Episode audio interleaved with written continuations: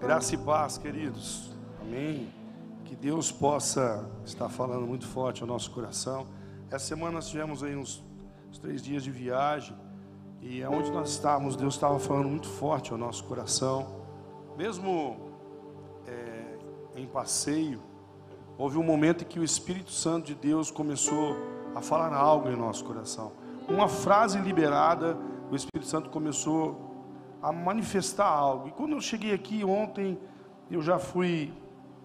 Nós chegamos na quinta, né? Mas ontem eu fui estudar um pouquinho. Hoje eu fui pegar um pouquinho. O Senhor começou a falar algo tão forte.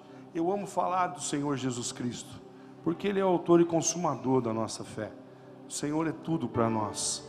E hoje nós estamos no culto de Santa Ceia. Então nós vamos falar hoje do que? Do sangue, da presença do Senhor Jesus. O porquê do sangue, esse sangue tão precioso derramado naquela cruz do Calvário, não só foi na cruz do Calvário, como o Senhor derramou esse sangue precioso em algumas etapas. E eu vou falar um pouquinho delas hoje, que o Espírito Santo nos permite. E eu quero que você hoje seja abençoado. Eu tomei posse dessa palavra enquanto eu, eu, eu estava estudando, ministrando, procurando no hebraico, o Senhor falava ao meu coração. E eu começava a chorar porque tem coisas que precisam ser liberadas no mundo espiritual sobre as nossas vidas. E com certeza hoje, em nome do Senhor Jesus, hoje é um culto de santa ceia, mas é um culto em que o Senhor vai nos liberar algo muito profundo. O Senhor vai liberar algo muito forte. Coisas que tinham sobre nós, que herdamos de uma, de uma herança pecaminosa, o Senhor vai estar liberando sobre nós hoje. Um culto hoje de santa ceia, mas um culto de libertação para mim e para você. Amém? Vamos abrir a palavra do Senhor no Lucas, livro de São Lucas, capítulo de número 22, verso de número 24.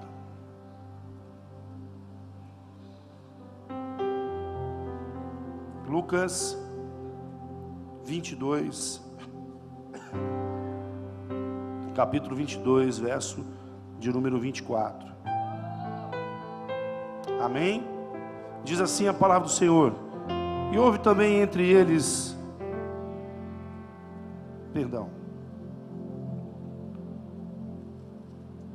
Lucas, não é 24 não, queridos. Lucas 43, 22, 43. Eu tinha marcado outra coisa aqui, mas podemos ler do 39 em diante. Lucas 22, 39. Está aí na mesma folha. E saindo foi com, como costumava para o Monte das Oliveiras. E também os seus discípulos o seguiram. E quando chegou àquele lugar, disse: Orai, para que não entreis em tentação. E apartou-se deles cerca de um tiro de pedra.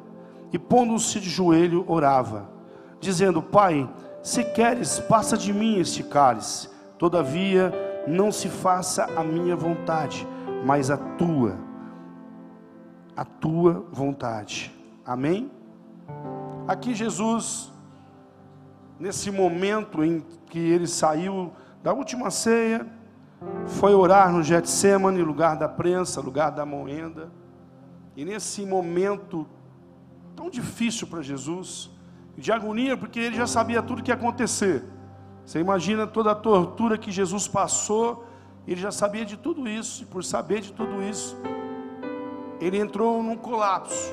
A medicina narra que esse é um fato raro, mas é um fato que acontece, em que uma grande agonia, um grande sofrimento, os seus poros, o seu suor se verteu em sangue. E aí eu quero que você preste bem atenção no que o Senhor fez por nós, desde esse primeiro ato, o primeiro derramar de sangue de Jesus. Jesus derramou sete vezes o teu sangue até o ato final da crucificação. E nesses processos, cada processo Deus queria liberar algo sobre a minha vida e sobre a tua vida. E eu quero que você entenda isso nessa noite e que você receba em nome do Senhor Jesus. Amém? Primeiro processo. Não precisa abrir tua Bíblia não, mas está lá em Gênesis capítulo 3, no verso 6 ao 17. Ali, primeiro processo que Deus está nos liberando é o processo que de liberarmos nós de um jugo de uma vontade. Nós temos o direito de escolha. Adão, o primeiro homem, O primeiro Adão, o apóstolo Paulo diz isso, né? Jesus é o segundo Adão, aquele que veio para liberar nós de todo o pecado, de toda prisão, de todo o jugo. E esse primeiro Adão que errou, que falhou, que não conseguiu resistir, não conseguiu é, é, se organizar nas suas próprias vontades. Havia uma regra de um Deus Todo-Poderoso. E essa regra diz assim: não coma do fruto desta ave ele tinha um momento de escolha, de vontade, e aquele momento de escolha, de dizer não para aquilo que não podia, não para aquilo que estava errado, ele acabou cedendo, acabou errando. Então, por um momento, entrou pecado na humanidade. Deus criou o homem, colocou no jardim do Éden, para que tudo fosse servido ao homem. E ali Deus amaldiçoa, Deus não amaldiçoa o trabalho, Deus amaldiçoa a terra, e Deus amaldiçoa, na verdade, que o homem vai ter que passar por o quê? Por um momento de sofrimento. Ele vai trabalhar, o trabalho não é desonra, pelo contrário, mas ele vai ter que suar por causa do seu trabalho. E naquele primeiro momento, o primeiro Adão, ele derrama o seu suor, tendo que lavar a terra, tendo que trabalhar com a terra, tendo que produzir. E nesse momento que ele produz, o suor vem. Jesus Cristo, sabendo de tudo isso, ele estava na glória, ele sabia do que estava acontecendo. E ele ouvindo isso, ele foi para um lugar onde era um jardim, o jardim do Getsemane, o jardim da prensa, o jardim da onde tudo ia recomeçar para nós. O jardim onde ia nos liberar todas as nossas promessas, dali em diante os processos de Cristo para a nossa vida ia ser momentos de liberação. E hoje, em nome do Senhor Jesus, Deus está te liberando da força da vontade. Deus está te liberando hoje desse jugo que havia talvez sobre nós desde aquela época. Hoje o Senhor libera hoje através dessa palavra. Isso já foi liberado lá atrás para nós, mas muitos de nós ainda não tomamos posse daquilo que é nosso. Então hoje a minha vontade, a sua vontade está em Cristo. Nós temos o livre arbítrio de escolher aquilo que nós podemos fazer. Mas quando nós se convertemos a Jesus, quando nós estamos nele, o livre-arbítrio não, não é mais para nós. Porque não é mais a minha vontade, mas é a vontade do Senhor. E Jesus fez isso. Pai, afasta de mim esse cálice, esse cálice de dor, de sofrimento, de angústia. Para quê? Para viver um cálice limpo, novo. Mas ele tinha que passar por aquilo. Mas na mesma oração que ele fez ao Pai, ele disse: Mas seja feita a sua vontade. Ou seja, não é a minha vontade, mas é a sua vontade que vai prevalecer. É a vontade do Senhor que está soberana. E nós entendendo isso, nós temos que entender que nos dias de hoje há uma promessa para nós. Há uma liberação através de Cristo Jesus naquela cruz, naquele momento de luta antes da cruz, o momento de Getsemane, por um jardim, no jardim que Deus preparou. O homem errou, não soube segurar as tuas vontades mas um novo jardim, um jardim da prensa, um jardim onde eles usavam para pressionar a azeitona ali sair dela o azeite. Ali Jesus vence por mim, vence uma das maiores dificuldades do ser humano hoje na terra, é de você segurar os teus desejos, suas vontades. Talvez dizer, não, não posso fazer isso, mas a carne é mais fraca e eu vou cedendo. Não, há uma promessa, Deus derramou o seu sangue e nós somos libertos pelo sangue do Senhor Jesus. Há uma libertação para mim e para a tua vida sobre esse sangue, sobre a minha vida. E este momento, o primeiro derramado sangue de Jesus, Senhor liberou sobre mim, sobre você, o preso, peso e a prisão que estava sobre nós, sobre o jugo que nós perdemos lá no Éden, mas restauramos no jardim do Getsemane. Hoje, em nome de Jesus, você tem liberdade pelo sangue de Cristo para escolher e dizer não, não à sua vontade, não aos seus erros, não ao desejo da sua carne, não às coisas erradas. Nós não estamos mais presos nisso. Jesus Cristo, através do seu sangue, rompeu essa prisão para nós não a prisão do, das drogas, do vício, não. Nós somos libertos por Cristo Jesus. Você é liberto. Receba essa palavra nessa noite. Pelo sangue de Jesus, nós somos libertos. Você e eu somos libertos pelo sangue de Jesus para as nossas vidas. Receba isso, o primeiro sangue derramado. Santa Ceia, momento de estarmos com o Senhor, momento de lembrarmos da Sua morte, da Sua crucificação momentos de lembrarmos de momentos de agonia, mas de momento de libertação, porque o sangue de Cristo é libertador para mim e para você. O sangue de Cristo veio para nos libertar, veio para te libertar, veio para gerar coisas novas na minha e na sua vida. E no mesmo momento em que Jesus derramou o seu suor, ele anulava ali, pelo seu sangue vertido dos seus poros, toda a prisão, toda a liberação que tinha sobre a tua vida, da sua vontade, dos seus desejos. Hoje você é liberto. Um dia que você não consegue, que você não pode, receba isso em nome do Senhor Jesus. Você e eu somos libertos pelo sangue de Cristo. A nossa mente não está mais presa, nossas vontades não estão presas mais a este corpo do pecado. E aí nós vamos continuar. Depois de Jesus verter sangue, orar com seus discípulos, voltaram, eles não estavam orando mais ali, eles estavam dormindo, porque a opressão era grande, o peso era grande, a afronta era grande, a batalha era grande. Ele é preso pelos, pelos, pelos, por aqueles homens, por aqueles soldados. Judas o trai beijando na sua face, e ele é levado. Aí começa o seu martírio. Ele é aprisionado, e aí começa todo o processo. E aí há outros processos que vão acontecer.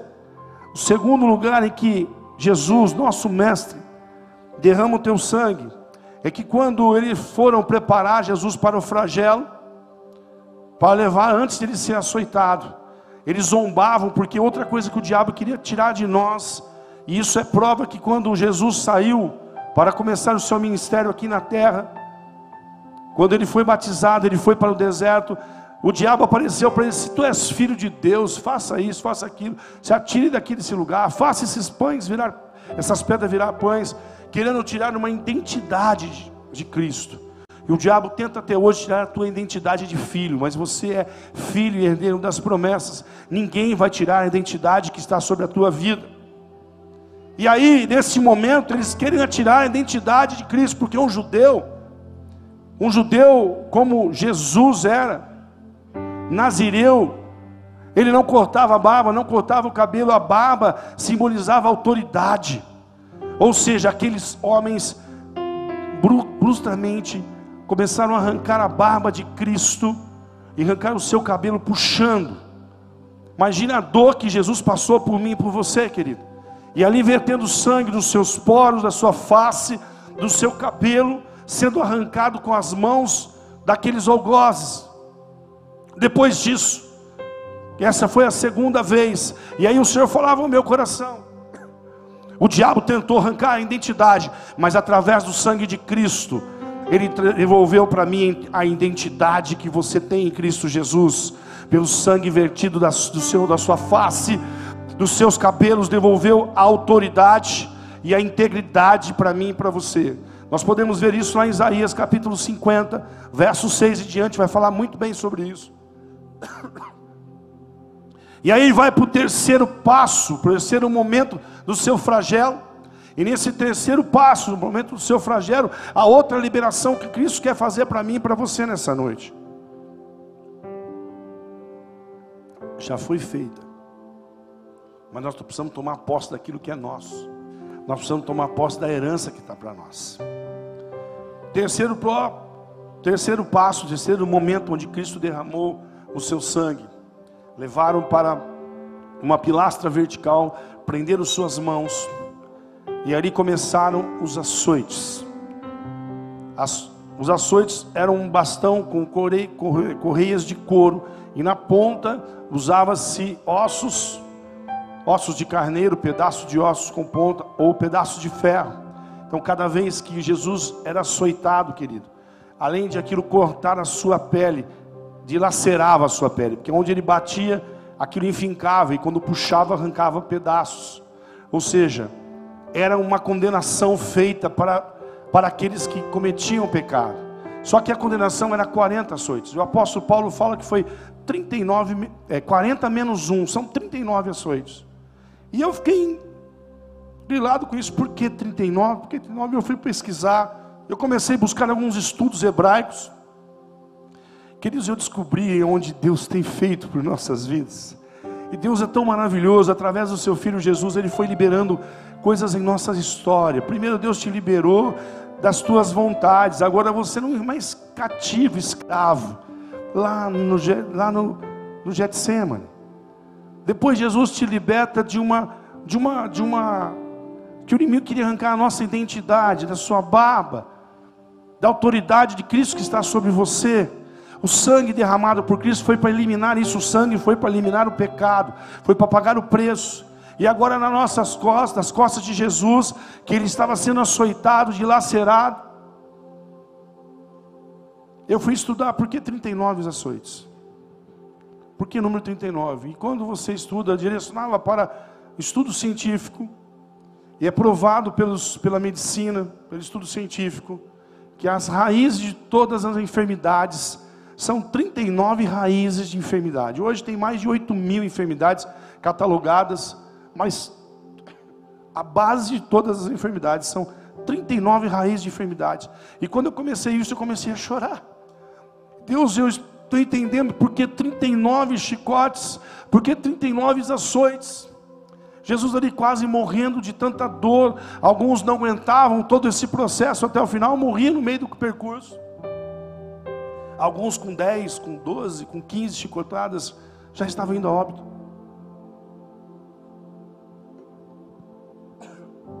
Mas o meu Cristo, o seu Cristo, que nós estamos aqui nesse culto de Santa Ceia, veio para dizer algo para mim e para você.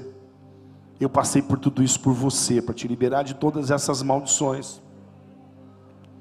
E aí eu noto que nessas açoites, cada sangue derramado, era uma enfermidade que estava sendo anulada no mundo espiritual. 39 os açoites, 39 chicotes sobre a sua terra, cada um para uma enfermidade raiz que havia sobre a face da terra. Ou seja, hoje, Deus a mim e a você direciona uma palavra de liberação. Por isso que nós vemos em Isaías dizendo, olha, sobre aquela cruz levou toda a nossa enfermidade, toda a nossa, toda a nossa culpa. E hoje nós entendemos o porquê disso. Ele levou sobre ele a minha enfermidade, porque às vezes eu tenho enfermidade, querido. Há enfermidades que Deus permite para nós, para que nós possamos chegar a ter. Mas a palavra foi liberada para mim e para você, nós precisamos tomar posse. Eu não aceito sobre a minha vida, eu tomo posse daquilo que foi libertado lá naquela cruz, daquilo que Jesus passou por mim, e cada açoite, cada, cada prova que Jesus passou, foi para que eu e hoje para que eu e você hoje tenhamos a libertação. Você é liberto de toda enfermidade, de todo gozo das trevas, de toda prisão na sua mente, de toda a tua vontade. Você e eu somos libertos de toda a escravidão. Cada açoite, cada sangue derramado, cada gota derramada de sangue de Jesus, foi um preço que Ele pagou por mim e por você. Foi um preço, um preço que ele pagou. Um preço marcando a minha história, marcando a tua história.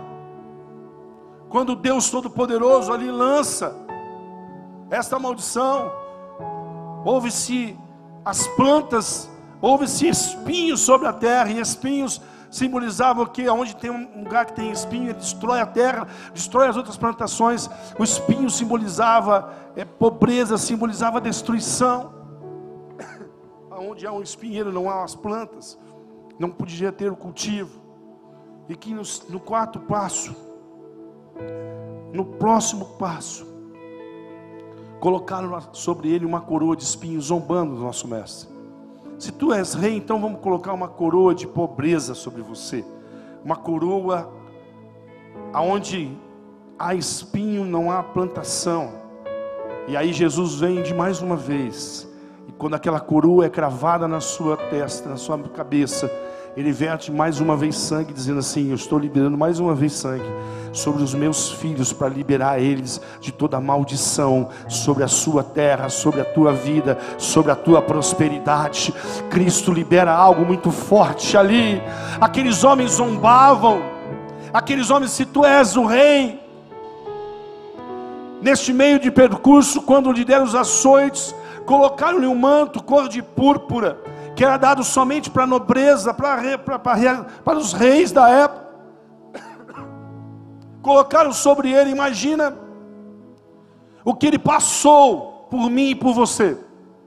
Nós marcamos esse momento de santa ceia, sentarmos à mesa com o Senhor. Mas hoje o Senhor falava ao meu coração: mostre, pra, estou mostrando para você e mostre para a igreja cada passo, porque cada passo é uma libertação sobre a tua vida, cada passo é, uma, é um degrau de conquista sobre a tua vida. Colocaram-lhe um manto de púrpura, imagina aquele sangue grudado naquele manto. Aquele manto que depois a autora foram tirada quando chegou na cruz.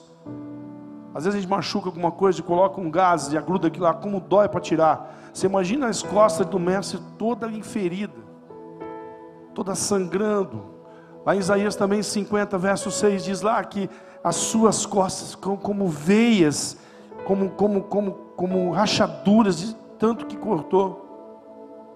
E aí hoje nós podemos entender que Jesus tem liberado uma palavra de vitória para cada área da nossa vida e da nossa história. E eu quero dizer para você hoje aquela, aquela coroa de espinho, como zombaria, símbolo de, de, de destruição, símbolo de, de pobreza, símbolo de, de não haver crescimento. Eles naquela época só trabalhavam com agricultura, com a pesca, a agricultura. E aí zombando como uma coroa colocada na mente de Cristo, na cabeça de Cristo. E aí Cristo vem e libera mais um sangue. E este sangue liberado diz para mim e para você hoje, você vai trabalhar hoje. O teu trabalho vai ser abençoado.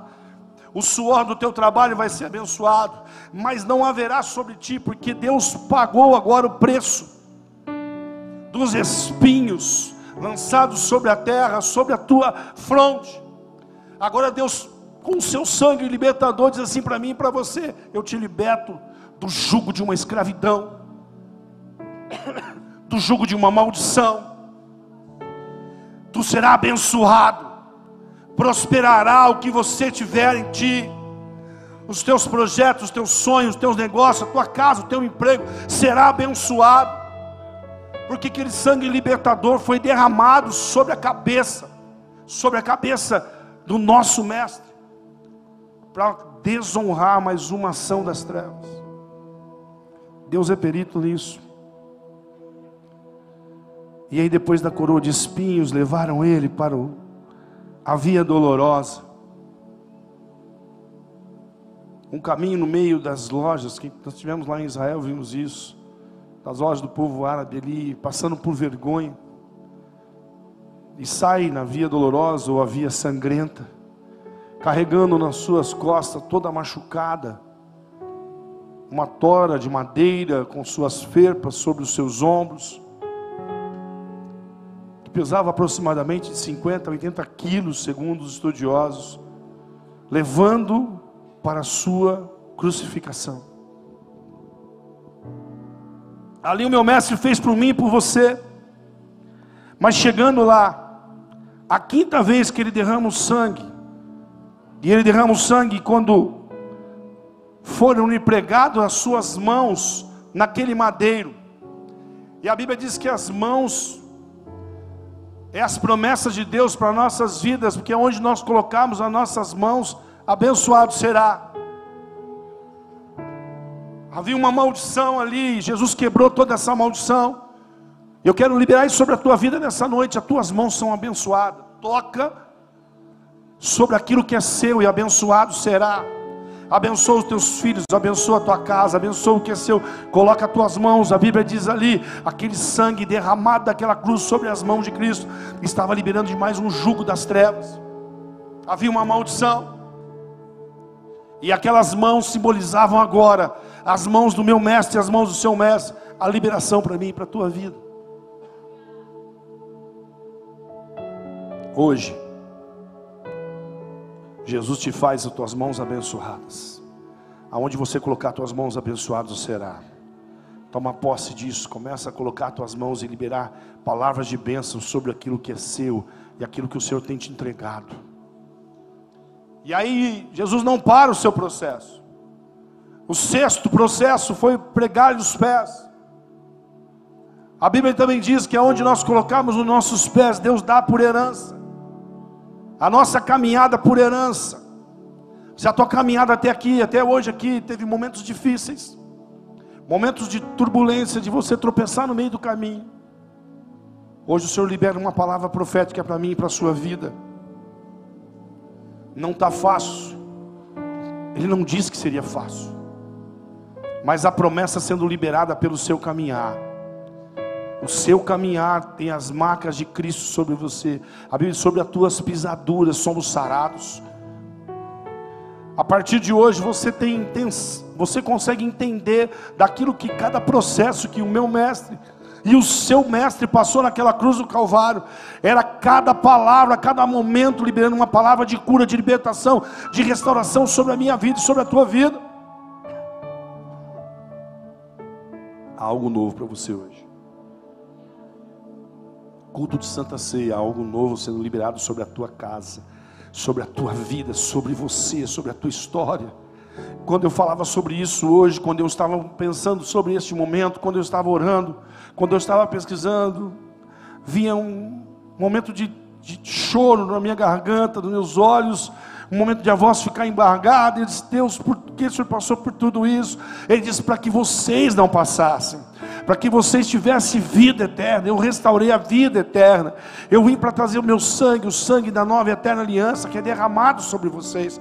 O sangue purificador, o sangue que te purifica, te liberta da enfermidade, do vício, das coisas erradas desse mundo. O Senhor te trouxe aqui hoje para liberar essa palavra sobre a tua vida e sobre a tua casa. Eu não sei como você entrou aqui, mas há palavras de liberação sobre a tua vida, há sangue derramado em momentos da história para liberar algo novo. E aí, esse mesmo Jesus, naquele momento de agonia, de aflição, a morte de cruz é a pior morte que possa ser considerada sobre a face da terra, de tortura. Morria por asfixia, porque o corpo ficava pressionando os pulmões.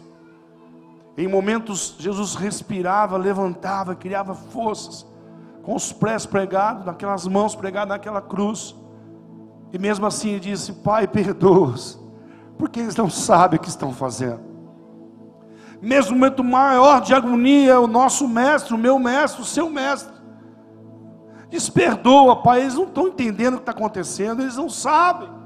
Isso é um propósito de Deus. Jesus não foi morto, ele não foi crucificado, ele se entregou para ser morto e crucificado por mim e por você. Nós vemos isso no Salmo 129, verso 3. E de repente,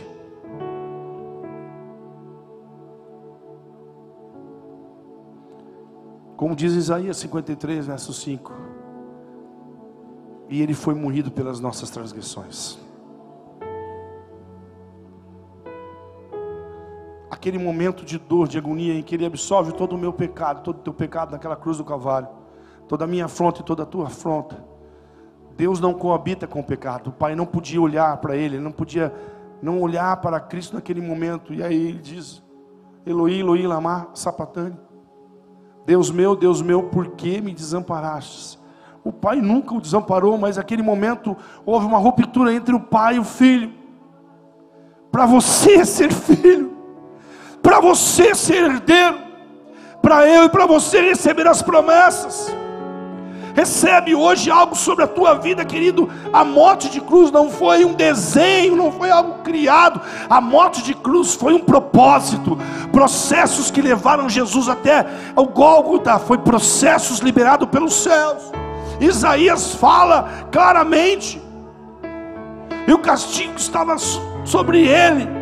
O castigo que nos traz a paz estava sobre ele. As promessas estavam todas marcadas. Isaías, um profeta messiânico, já dizia aquilo que Jesus ia passar, ele já sabia o que ele ia passar. A história estava sendo escrita e cumprida aquilo que precisava salvar a humanidade do pecado.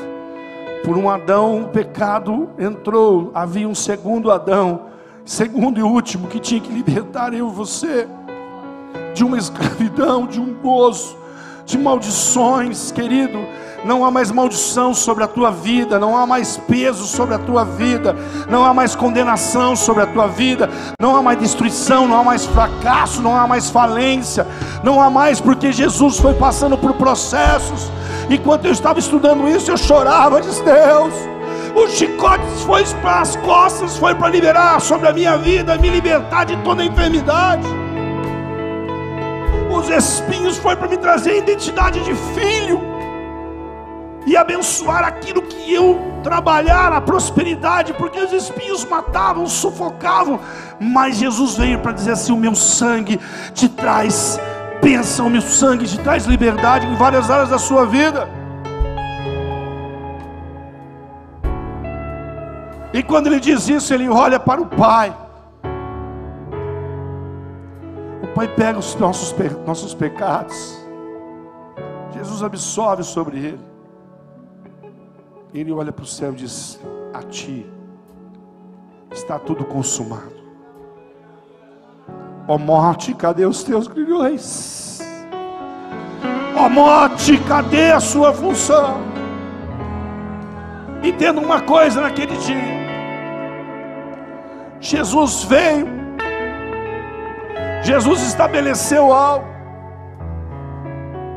A morte vinha para ceifar todos aqueles mas quando chega diante de Jesus Cristo, ela não podia tocar. Ela não podia tocar porque aquele homem não tinha pecado. Morte é separação.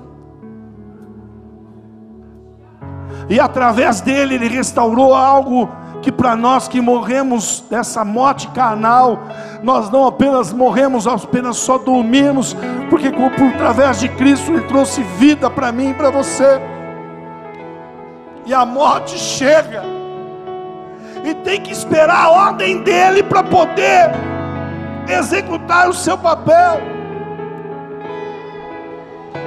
Por isso que o apóstolo Paulo diz: Ó oh, morte, cadê os seus grilhões? Morte, cadê a sua ação? A morte não pode tocá-lo. Mas quando ele diz, agora se cumpriu todas as etapas, eu libertei meu povo de toda maldição que por Adão entrou, maldição sobre a terra, maldição sobre a vida deles, maldição sobre a mente, sobre os processos, maldição sobre a filiação dos meus filhos. Agora eu resgato tudo, eu restauro tudo, eu faço tudo novo. Portanto, há algo novo para nós hoje. E a sétima vez que ele derramou o seu sangue, foi depois que ele olhou para tudo, estava tudo pronto. Falou: agora é a obra cabal, está tudo consumado. Pai, a ti eu entrego o meu espírito. E Jesus, como homem, morre. Mas precisava se cumprir mais uma promessa, porque sete simboliza o número da totalidade da perfeição de Deus. Era dito para que eles quebrassem as pernas dos homens que estavam na cruz, porque quando quebrava a perna, eles não conseguiam impulsionar o corpo para cima, mesmo com dor, e morriam mais rápido, asfixiados. Mas o profeta Isaías dizia: nenhum dos seus ossos serão quebrados. Quando chega até Jesus, ele estava morto e um daqueles algozes diz: Vamos quebrar a perna dele. Não, ele já está morto. Mas aí, com uma lança, ele fere. E quando ele fere, se cumpre a totalidade desse Deus para mim e para você. Quando fere Jesus, sai água e sangue. Sangue, o selo da minha e da tua libertação. E água é o símbolo do Espírito Santo. Diz: aqui morre um corpo, mas sobre a minha igreja estabelece o meu espírito. Sobre a minha igreja estabelece a minha libertação. Sobre a minha igreja estabelece os meus princípios. O próprio Deus Todo-Poderoso, que liberou algo sobre a humanidade por causa do erro de um homem, ele entrega o que ele tinha de melhor, o seu filho para me libertar e para te libertar.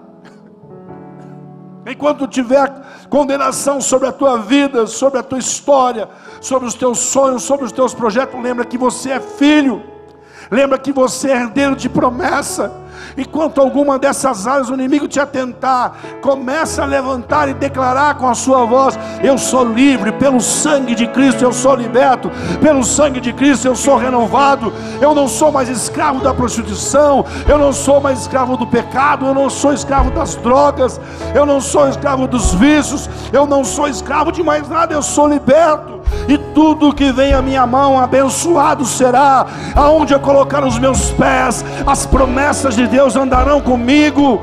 Aonde a minha entrada e a minha saída será abençoado. A minha terra, aquilo que o Senhor entregar sobre as minhas mãos, abençoado será. Não há mais espinhos, não há mais demônios, não há mais principados e nem potestades do mal que possam, que possam me atormentar, porque a legalidade foi quebrada. Jesus pagou o sangue. Você imagina Satanás olhando, ah, isso ele não vai fazer, fez. Isso ele não vai aguentar, aguentou. Isso ele não vai fazer pelo meu, pelo povo dele, não, fez. E quando achou que estava tudo acabado, morreu. Cadê o mestre? Está morto. Não, foi na profundeza do abismo, resgatou vidas ali ainda e pisou sobre a cabeça de Satanás. Todo um bom guerreiro, eu já disse isso aqui uma vez, mas a igreja, a maioria talvez não sabe, e eu já vou passar para a Santa Ceia. Eu peço alguém, vai na minha sala lá, pega para mim lá pastor Adriano, a espada, a sala minha não, a sala de cá, sala de cá, sala dos obreiros. Aquela espada que está na parede. Só mostrar um negócio. Todo bom guerreiro, segundo o costume daquela época, quando ele vencia uma batalha, quando ele batalhava e vencia, ele cravava ou no peito ou na cabeça do seu adversário a espada, como um simbolismo de autoridade, de poder. Eu venci. Jesus foi um bom guerreiro, mas Jesus não tinha uma espada na sua mão. Essa é uma réplica do rei Davi. É uma espada usada para gradear, usada para como arma de defesa, de ataque. Mas nota uma coisa diferente na espada. A espada de Cristo foi a cruz. E quando a Bíblia fala lá o Gólgota, o lugar da caveira, que Jesus pisou na cabeça de Satanás. Ali ele venceu, disse assim: Tu perdeu. Essa batalha eu venci mais uma vez. O Golgota, lugar da caveira, lugar onde era, lugar marcado para morrer, para morte, para destruição. O meu mestre, o teu mestre, gravou ali naquele lugar a cruz que simbolizava a sua espada e os teus pés que estavam aqui embaixo da cruz, o sangue derramado caiu ali, e aonde havia morte, teve que haver vida. Os pés de Cristo, como diz a Sua palavra, a Escritura, estava sobre a cabeça da caveira lugar da caveira, lugar do Gólgota. O meu mestre, o teu mestre, não quebrou nenhum dos propósitos judaicos, todo um bom gladiador, todo um bom herói de guerra, todo um grande soldado tinha que, quando destruísse o seu inimigo, tinha que cravar a sua espada ou no peito ou na cabeça. Foi assim quando Davi destruiu Golias. Jesus ressuscitou no terceiro dia, porque ele tinha que cumprir todo o propósito. Em três dias ele foi visitar o inferno. Cadê morte? Morte, cadê você? Mas ao terceiro dia, querido, ao glorioso terceiro dia, o meu mestre, o seu mestre, ressuscitou. Com as suas vestes brancas e reluzentes, em sua mão a espada agora de autoridade e poder, dizendo para mim e para você: há liberdade sobre a tua vida. A liberdade sobre a tua casa. Você não é mais escravo do pecado, nem escravo de mais nada. Jesus me libertou, Jesus te libertou.